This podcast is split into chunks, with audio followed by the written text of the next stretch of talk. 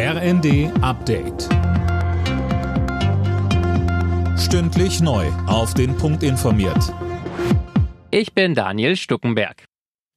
Der mutmaßliche Messerangreifer aus einem Zug in Schleswig-Holstein sitzt jetzt hinter Gittern. Unter anderem wegen zweifachen Mordes wurde gegen ihn Haftbefehl erlassen. Bei der Attacke waren eine 17-Jährige und ein 19-Jähriger getötet worden.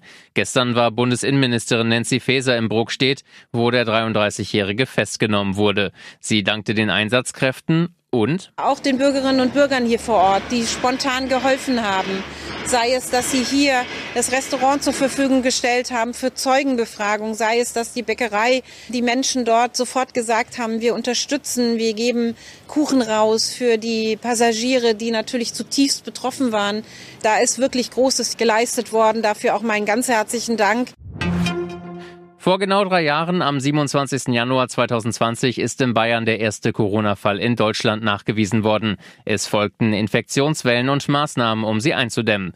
Mittlerweile hat sich die Lage so weit beruhigt, dass kommende Woche eine der letzten Regeln, die Maskenpflicht im Fernverkehr, wegfällt.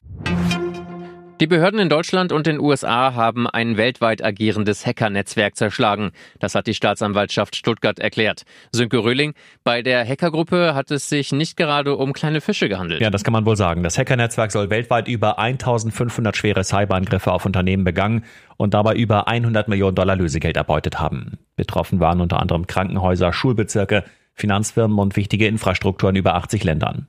Wie es heißt, wurden nun jede Menge Server beschlagnahmt und Accounts der Netzwerknutzer gesichert. An den Ermittlungen waren unter anderem das Bundeskriminalamt, die Bundespolizei und das FBI beteiligt. Am Düsseldorfer Flughafen müssen Reisende heute mit Einschränkungen rechnen. Wegen Streiks kommt es zu Ausfällen und Verspätungen. Schätzungen zufolge sind mindestens die Hälfte aller Flüge betroffen.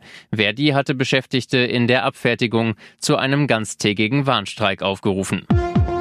Alle Nachrichten auf rnd.de